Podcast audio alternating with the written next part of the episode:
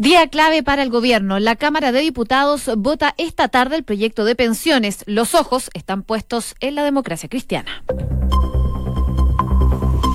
Una en punto, muy buenas tardes. ¿Cómo están ustedes? Bienvenidos a una nueva edición de Noticias en Duna. Un día que amaneció con harta bruma, harta nubosidad, pero ha ido despejando con el correr de las horas. En estos momentos en Santiago los termómetros están marcando los 14 grados de temperatura y podrían seguir aumentando el día de hoy, podría llegar hasta los 16 grados, ni comparado con la temperatura que tuvimos el día de ayer, que parecía casi un día primavera las nubes se van a mantener durante el resto de la jornada y también durante el resto de los días. Probablemente el viernes durante la noche vamos a tener algo de precipitaciones aquí en la capital que podrían durar hasta el sábado durante la mañana. Eso en la capital de nuestro país. Les contamos también en Viña del Mar y Valparaíso a esta hora se registran 17 grados de temperatura, una máxima que ya se alcanzó. Se espera bastante nubosidad durante toda la jornada y también se pronostican precipitaciones para la tarde del día de mañana en Viña del Mar y Valparaíso. En Concepción les contamos que hasta ahora registran 15 grados, bastante nubosidad y se registran eh, precipitaciones para la noche del día de hoy que podrían permanecer durante los próximos días. Y en Puerto Montt, totalmente cubierto, lluvia se espera para la tarde y viento también de entre 25 y 40 kilómetros por hora. La máxima pronosticada para hoy es de 15 grados de temperatura y a esto a esta hora de la tarde se registran 13 grados en em, Puerto Montt. Revisamos también lo que nos dice la Unidad Operativa de Control de Tránsito da cuenta de semáforos apagados en Ricardo Lyon con Diego Dalmagro, esto en la comuna de Providencia y también dio cuenta hace algunos minutos de un bus del transporte público en Pana, departamental al oriente, a la altura de la ruta 5, que dice que está ocupando la primera pista, así que precaución porque probablemente eso va a causar congestión. Los otros problemas fueron ya hace algunas horas atrás, así que probablemente ya están solucionados, pero eso es lo que nos dice la Unidad Operativa de Control de Tránsito a esta hora de la tarde. Una con dos minutos. Enrique Yavar ya está aquí en el estudio Duna para contarnos de los titulares. Enrique, ¿cómo estás? Bien, ¿y tú, Josefina? Muy bien, gracias. Vamos con los titulares entonces. En una jornada clave para el gobierno, la Cámara de Diputados definirá hoy a las 13.30 horas el futuro del proyecto de pensiones. El gobierno necesita 79 votos para aprobar la iniciativa y cuenta con 72 diputados, por lo que el principal foco de atención está sobre los parlamentarios del Partido Radical y la democracia cristiana. El presidente Sebastián Piñera dio inicio a la entrada en vigencia de la ley de pago a 30 días, recalcando que es una obligación. La iniciativa establece un plazo certero de pago, con intereses por cada día de atraso y exigiendo las mismas condiciones de pago tanto para el sector público como para el privado. Además, busca favorecer especialmente a las pymes. Y el ministro José Ramón Valente defendió el viaje de su hijo en una gira oficial, enfatizando que fue una reunión familiar. Todos ustedes tienen familia y saben lo que es estar con familias que están separadas, dijo los periodistas el titular de Economía. La Agencia de Calidad de la Educación entregó los resultados de la prueba CIMSE 2018, donde se destaca que las mujeres mantienen ventaja en lectura por sobre los hombres. Además, la medición destaca que los estudiantes de cuarto básico subieron su nivel en relación a años anteriores. Y el Banco Central advirtió que el aumento de las viviendas destinadas para arriendo generaría riesgos para la industria financiera en el futuro. Según el informe de estabilidad financiera, el 30% de los inversionistas minoristas con propiedades para arriendo o inversión pertenece a los deciles 6 a 8 y un poco menos del 20% reportan ingresos menores a la mediana. Y la ministra de Transportes, Gloria Hood, informó que el tren entre Santiago y Melipilla estará operativo en 2025. El plan contempla unir ambas comunas en 46 minutos con un traslado de 61 kilómetros y tendrá 11 estaciones y realizará conexiones con la línea 1 y 6 del metro. En Noticias del Mundo, el embajador de Nicolás Maduro ante la ONU dijo que se prepara una posible visita de Michelle Bachelet a Venezuela antes de julio. Según la embajada, tras la reunión con la alta comisionada y su delegación, ella habría afirmado su intención de visitar el país antes de que presente su informe sobre Venezuela en la próxima sesión del Consejo de Derechos Humanos. Y la embajada de Venezuela en Estados Unidos fue retomada por los representantes del presidente interino Juan Guaidó. La noticia la dio a conocer Carlos Vecchio, embajador del mandatario encargado en Washington. Y fuera los invasores de nuestra embajada, cesó la usurpación, expresó, arrestando a cuatro personas que la ocupaban. Y el presidente Donald Trump presentó su nuevo plan de inmigración basado en el mérito. La propuesta ha sido elaborada por el lleno del presidente, Jared Kushner, y prevé modificar el sistema de Green Card para favorecer a los postulantes calificados. Y el juicio en contra de la expresidenta argentina Cristina Fernández comenzará el martes, según confirmó la Corte Suprema de ese país. Tal como lo había solicitado la Corte, el Tribunal Oral Federal número 2 remitió al máximo tribunal el expediente completo de la causa contra la exmandataria. Y en noticias del deporte, el tenista chileno Cristian Garín entró al cuarto, al cuadro principal, digo, del ATP de Ginebra, el último torneo antes de disputar Roland Garros. El número uno de Chile se vio beneficiado del retiro del argentino Mariano Andújar en una decisión que le permita al Nacional evitar el desgaste de las clasificaciones. Y un chileno desapareció mientras participaba en una expedición en una montaña de Nepal. El deportista perdió contacto durante el descenso del tercer monte más alto del mundo. Dos personas que lo acompañaban de nacionalidad india fueron hallados muertos. Bueno, antes eh, de partir con las principales eh, noticias que marcan la jornada cuando es eh, la una con seis minutos, contarles de informaciones que han salido hace pocos minutos. Em, en su primera aparición pública, después de haber revelado estos indicios de manipulación en el cálculo del IPC, el director del INE, Guillermo Patillo, dio una cuenta pública el día de hoy durante esta mañana, habló sobre esta situación que ha dado tanto que hablar durante los últimos días. El parte de lo que dijo durante la jornada del día de hoy en medio de esta cuenta pública es que están golpeados sin lugar a, a dudas. Este no es el único golpe que hemos recibido, es uno grande, pero no es el único, dijo Patillo el día de hoy en esta cuenta pública del Instituto Nacional de Estadísticas. Así entonces fue consultado también por las declaraciones del ministro de Economía, José Ramón Valente, que en su momento dijo que el INE está en crisis. Patillo indicó que sin duda, si uno no toma acciones severas y resuelve, claro que está en crisis, claro que sí sería crítico. Son las primeras declaraciones luego de que el lunes finalmente diera a conocer esta situación del INE que habría afectado al IPC tanto de agosto como septiembre del año 2018. Ahora sí, entramos en las principales noticias que marcan la jornada de este mm, día jueves 16 de mayo. Una de ellas, por supuesto, es la votación en la Cámara de Diputados de la reforma previsional. A eso de las 10 de la mañana del día de hoy comenzó esta sesión en que la Cámara de Diputados eh, va a tener que votar esta reforma previsional propuesta por el gobierno del presidente Sebastián Piñera y que recordemos ya había sido rechazada en la Comisión de Trabajo hace algunos días atrás. El panorama estaba bastante complicado. De hecho, en su momento, en la Comisión de Trabajo, en eh, minutos pensaron que probablemente la votación iba a ser favorable. Eso era lo que se esperaba, porque ese mismo día también se votaba la idea de legislar de admisión justa. Se esperaba que admisión justa tuviera rechazo, pero se esperaba que la previsional tuviera el visto bueno en cuanto a la idea de legislar. Esto no fue así. Finalmente, la DC no apoyó al gobierno en esta reforma, por lo que se va a tener que votar el día de hoy en la sala. El gobierno, como sabemos, necesita 79 votos para poder aprobar esta iniciativa. Cuentan ellos desde el gobierno con 72 diputados, por lo que el principal foco de atención está sobre los parlamentarios del Partido Radical y también de la democracia cristiana, que eh, no han manifestado un abierto rechazo a este proyecto, pero en, eh, primera instancia la Comisión de Trabajo habían dado luces de que estaban teniendo conversaciones con el gobierno y por eso también se veía o se preveía esta posibilidad de que se le diera el visto bueno a la Comisión de Trabajo, lo que no fue así. Por eso hoy es un día clave para el gobierno en cuanto a los votos que va a tener y si finalmente la democracia cristiana y el Partido Radical también, que es fundamental, eh, van a apoyar este proyecto. Vamos a ver qué pasa durante el resto de la jornada, pero por supuesto la DC y el PR son claves. Habló hace algunos minutos la vocera de gobierno. Escuchemos lo que dijo respecto de este tema. La democracia cristiana ha tenido un espíritu colaborador con Chile. Ha priorizado el bienestar del país para poder aprobar proyectos, eh, sin duda proponiendo cambios que sirven para mejorar estos mismos y nosotros esperamos y tenemos confianza no solamente en la democracia cristiana, sino que en todos los parlamentarios que hoy día privilegian el bien de los adultos mayores de nuestro país y aprueben la idea legislativa.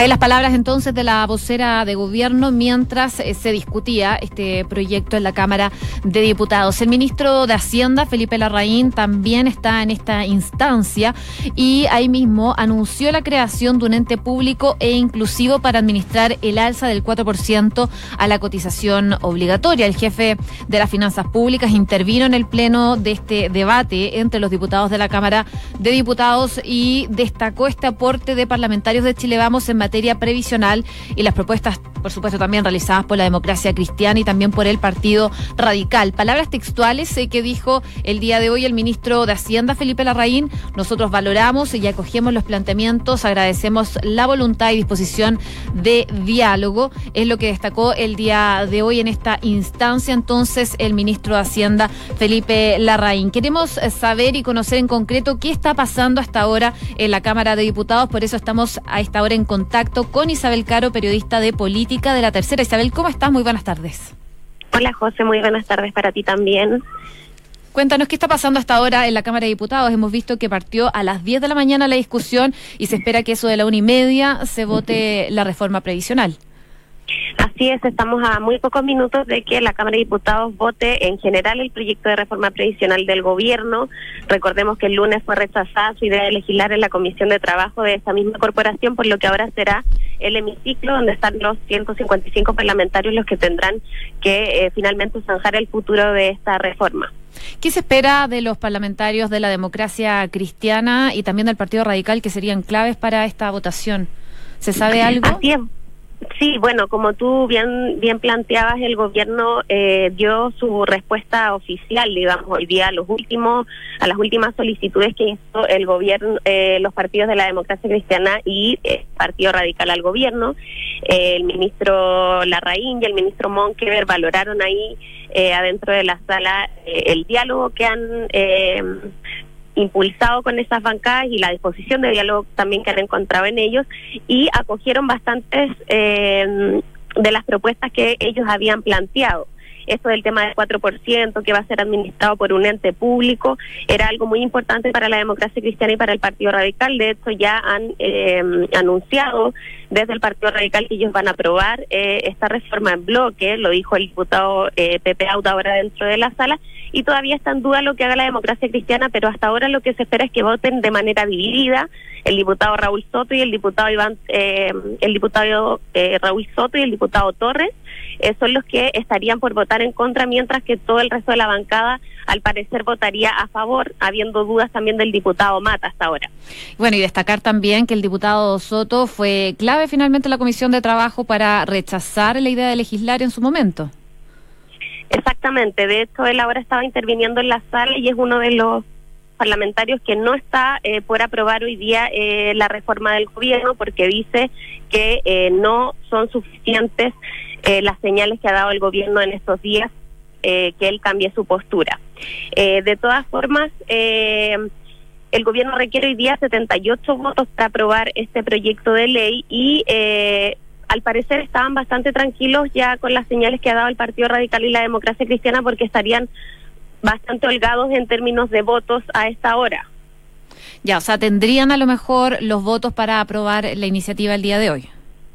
Exacto, de todas maneras no va a haber solamente una votación porque hay también disposiciones de ley orgánica constitucional que esas requieren 89 de los 155 y ahí sí podría el gobierno eh, sufrir algún revés pero eh, de todas maneras fuentes de, de, de la moneda plantean que esto no sería problema para el gobierno porque este proyecto de aprobarse acá volvería a la comisión de trabajo donde ellos podrían de todas formas reponer estas estas eh, disposiciones si es que cayeran ahora acá en este trámite en la sala. Estamos conversando con Isabel Caro, periodista de política de la tercera. Nos hemos enfocado mucho en la democracia cristiana y en el Partido Radical porque son los que principalmente se podrían alinear con el gobierno. Pero no te hemos preguntado, no te he preguntado respecto de los otros partidos. ¿Cómo se ve la disposición de eh, los otros, las otras bancadas respecto de la reforma previsional? Bueno, desde el Partido Socialista, el PD, eh, y el Frente Amplio también eh, han sido muy críticos, incluso de sus propios socios o ex socios de coalición, la Democracia Cristiana y el Partido Radical, por haberse abierto a eh, de alguna manera viabilizar este proyecto de ley que ellos plantean que solo fortalece el actual sistema de AFP y que no soluciona eh, en el corto plazo el problema y la crisis del sistema previsional chileno. Eh, de hecho, el, jefe de bancada de los socialistas y también lo hizo así la jefa de bancada del PPD anunciaron ya que todas sus bancadas van a, rechazar hoy día esta propuesta del Ejecutivo en la sala. Lo mismo ocurrió ahora con el Frente Amplio. Perfecto. Isabel Caro, periodista de política de la Tercera, muchas gracias por habernos actualizado lo que está pasando en estos momentos en la sala de la Cámara de Diputados. Por supuesto, vamos a estar pendientes de lo que resulta de esta votación. Que tengan muy buenas tardes. Bueno, José, gracias. Igual a ti. Chao. Chao. Una con 15 minutos. Vamos a otros temas del ámbito nacional. Y bueno, el pago a 30 días finalmente se concretó. Fue el presidente Sebastián Piñera que hizo este anuncio y fue un anuncio que fue un claro mensaje al empresariado que envió el presidente Piñera al encabezar esta ceremonia durante la mañana, que da inicio entonces a esta entrada en vigencia de esta nueva ley de pago a 30 días. Oportunidad en donde eh, el presidente manifestó que este pago a 30 días es una obligación y eh, llamó a las grandes empresas a que lo escuchen. Esto fue lo que dijo el presidente presidente Piñera durante la mañana.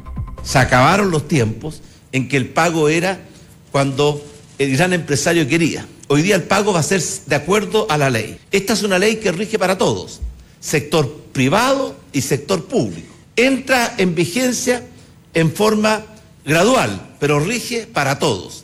Yo quiero decir, el año 2020 va a comenzar a regir la obligatoriedad del despacho con guía electrónica. Y eso nos va a permitir tener un mecanismo perfecto de control.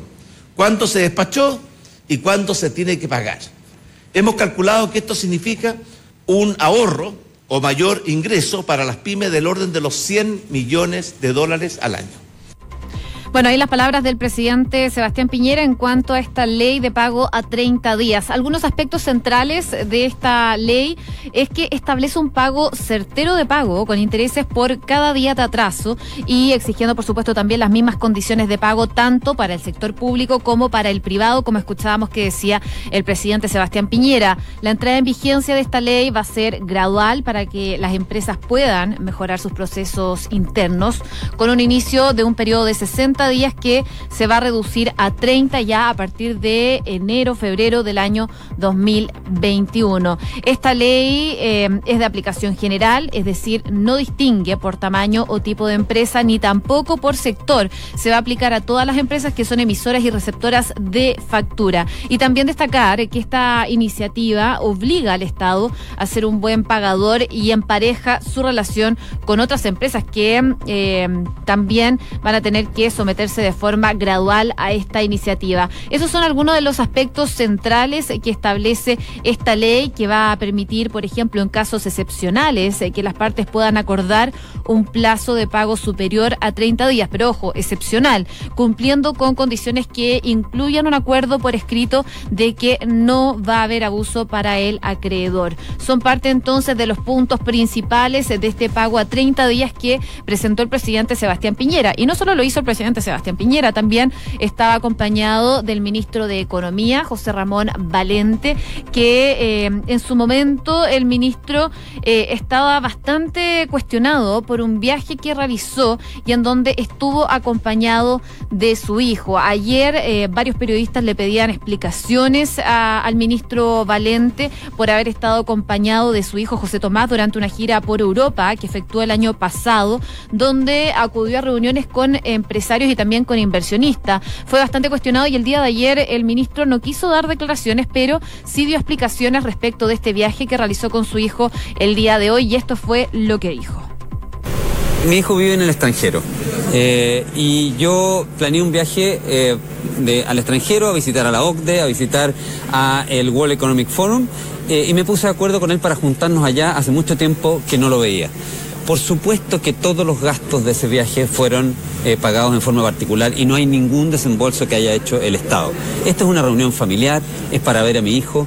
Yo creo que todos ustedes, digamos, tienen familia y saben lo que es estar, ¿no es cierto?, con familias que están separadas. Mi hijo es alumno regular en una universidad en Estados Unidos, se inscribió en algunas de las actividades como alumno y no participó en ninguna actividad privada. Eh, y por lo tanto, les insisto, este fue un viaje privado eh, para reunirme con mi hijo que no veía hace mucho tiempo. Hay entonces las explicaciones del ministro de Economía, José Ramón Valente. Recordemos que este viaje se conoció luego de la polémica por la mm, inclusión de los hijos del presidente Piñera a la delegación de la gira presidencial por China. De ahí entonces salió esta información. Y aunque, como les decía anteriormente, él había guardado silencio por este tema, finalmente el secretario de Estado sostuvo que se puso de acuerdo con su hijo, quien estudia en Estados Unidos, como él escuchaba en el audio, eh, para juntarse en Europa porque hacía mucho tiempo que no lo veía. Así que eh, zanjado el tema respecto del hijo del ministro de Economía, José Ramón Valente. Una con 20 minutos. Escuchas Noticias en Duna con Josefina Stavrakopoulos y seguimos avanzando en otras informaciones del ámbito nacional porque esta mañana el secretario ejecutivo subrogante de la Agencia de Calidad, Juan Bravo, dio a conocer resultados importantes respecto del el CIMSE que se aplicó el año pasado a alumnos de cuarto y sexto básico y a segundos medios también en materia de lenguaje, matemáticas y ciencias naturales. Si bien se observa eh, un progreso en la última década, los resultados de la prueba CIMSE aplicada en el año pasado, el 2018, a los estudiantes de cuarto básico, sexto básico y segundo medio confirman esta tendencia a un estancamiento de los aprendizajes en los últimos años. Al respecto habló la ministra de Educación, Marcela Cubillos. En primer lugar, tener claro que alumnos que tienen altas expectativas, alumnos que se esfuerzan y sobre todo alumnos que asisten a clase, tienen mejores resultados en sus aprendizajes. Por lo tanto, para nosotros como Ministerio de Educación, volver a renovar el compromiso con lo que estamos haciendo, con que se valorice y potencie el esfuerzo, tenemos desafíos grandes, como lo señaló, y espero que, aquí también se entregue con, más detalle en este, en este punto de prensa, en seguir disminuyendo las brechas de aprendizaje, pero sobre todo también nos preocupa ir acortando cada vez más las brechas de aprendizaje para que todos los niños puedan acceder a una educación de calidad. Palabras entonces eh, de la ministra de Educación, Marcela Cubillos, en donde destacaba, por supuesto, el tema de la brecha, que es fundamental. Y de acuerdo a los datos eh, que entregó hoy la Agencia de Calidad de la Educación, en la prueba de lectura, los alumnos de cuarto básico obtuvieron 271 puntos, tres puntos más que el año anterior, aunque igual al que habían alcanzado ya en el año 2010. El mayor salto en esta prueba se produjo entre el 2008 y 2010, cuando pasó de 260 a 271 un punto Y aunque luego en el año 2013 se registró una baja, a partir de ahí ha ido en aumento progresivamente hasta igualar el pic que tuvo en el año 2010. También destacar que se observa una mejora concreta en 7.000 estudiantes que avanzaron desde los niveles insuficiente y elemental al nivel adecuado, que es el más alto y en donde hoy está el 44% de los estudiantes. En cuanto al sexto básico, el puntaje en lectura fue de 250 puntos. Si bien representa un aumento eh, de una unidad, si se compara con el año anterior, es el mismo resultado obtenido en el año 2013, cuando se comenzó a aplicar ese test. En el segundo medio, los resultados son menos favorables, eso sí, son parte de los resultados entonces que se dieron el día de hoy por parte de la Agencia de la Calidad de la Educación y, por supuesto, también por parte del Ministerio de Educación. Una con 23 minutos. Noticias en Duna con Josefina Stavrakopoulos.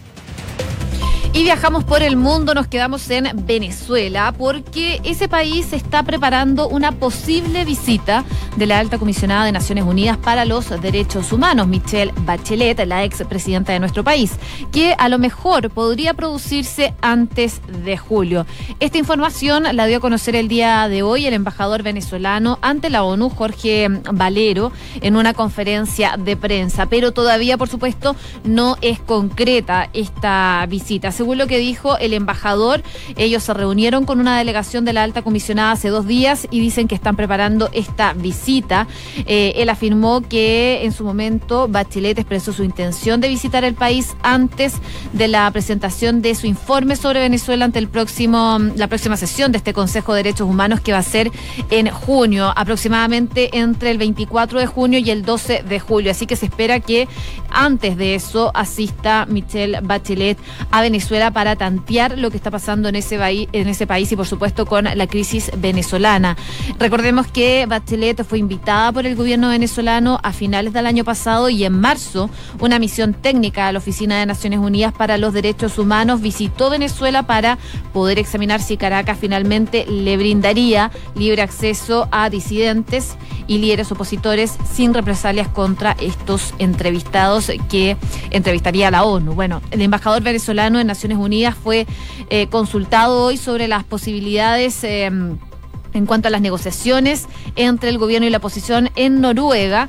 Eh, él no quiso confirmarlo, pero sí mencionó que hay contactos entre el gobierno de Nicolás Maduro y sectores democráticos de la oposición. Bueno, es un día fundamental entonces. Hoy se dio a conocer que el chavismo y la oposición venezolana están teniendo estas conversaciones eh, con la mediación de Noruega después eh, de esta crisis abierta tras la ofensiva frustrada, recordemos, del pasado 30 de abril que fue liderada en su momento por Juan Guaidó, presidente encargado, y su jefe político, Leopoldo López, ha generado eh, una serie de movimientos en Venezuela. Pero lo que nos enteramos el día de hoy es que finalmente están en conversaciones tanto desde el gobierno de Nicolás Maduro como desde la oposición. Estas conversaciones se están realizando en Oslo y hay algunos representantes tanto del gobierno de Nicolás Maduro como por ejemplo el ministro de Comunicación y también hay otros delegados por parte de la comitiva de Juan Guaidó. Vamos a tener que esperar a ver cómo avanzan estas conversaciones que se dieron a conocer el día de hoy. Una con 26 minutos, hacemos un resumen de las noticias en los titulares junto a Enrique Llávar. En una jornada clave para el gobierno, la Cámara de Diputados define hoy a las 13.30 horas el futuro del proyecto de pensiones. El gobierno necesita 79 votos para aprobar la iniciativa y cuenta con 72 diputados, por lo que el principal foco de atención está sobre los parlamentarios del Partido Radical y la Democracia Cristiana. El presidente Sebastián Piñera dio inicio a la entrada en vigencia de la ley de pago a 30 días, recalcando que es una obligación. La iniciativa establece un plazo certero de pago con intereses por cada día de atraso y exigiendo las mismas condiciones de pago tanto para el sector público como para el privado. Además busca favorecer especialmente a las pymes. ¿Qué noticias del mundo? El embajador de Nicolás Maduro ante la ONU dijo que se prepara una posible visita de Michelle Bachelet a Venezuela antes de julio. Según la embajada, tras la reunión con la alta comisionada y su delegación, ella habría afirmado su intención de visitar el país antes de que presente su informe sobre Venezuela ante el próximo sesión del Consejo de Derechos Humanos. El presidente Donald Trump presentó su nuevo plan de inmigración basado en el mérito. La propuesta ha sido elaborada por el lleno del presidente Jared Kushner y prevé modificar el sistema de green cards para favorecer a los postulantes calificados. El tenista chileno Cristian Garín entró al cuadro principal del ATP de Ginebra, el último torneo antes de disputar Roland Garros. El número uno de Chile se vio beneficiado del retiro del argentino Mario Andújar en una decisión que le permite al Nacional evitar el desgaste de las clasificaciones. Una con 28 minutos. Gracias, Enrique, por los titulares. Saludamos a nuestros auspiciadores. Eh, Credicor Capital pone a tu disposición un equipo de especialistas que te asesoran para hacer crecer, preservar y gestionar tu patrimonio. Son parte del grupo financiero Credicor, con más de un siglo de trayectoria en Latinoamérica y más de 30 años en Chile. Credicor Capital, excelencia en inversiones. Inmobiliaria Armas, empresa líder en la industria con más de 50 años de trayectoria, te invita a conocer e invertir en sus múltiples y atractivos proyectos inmobiliarios de alta plusvalía. Conoce más en iarmas.cl. El e-commerce está creciendo a pasos agigantados y Bodega San Francisco lo sabe muy bien, respaldando la gestión logística de las más grandes empresas de Chile. El arriendo de bodegas es tu mejor decisión. Conoce más en www.bsf.cl. Y con Banco Vice tener onda es simple porque pagando con tus tarjetas de crédito Visa Banco Vice puedes eh, comprar tu auto Honda de 3 a 24 cuotas sin interés. Conoce los detalles en vice.cl. Banco Vice, simple para ti. Una con 29 nos vamos. Viene la segunda edición de Información Privilegiada y luego la tercera PM. Que esté muy bien. Muy buenas tardes.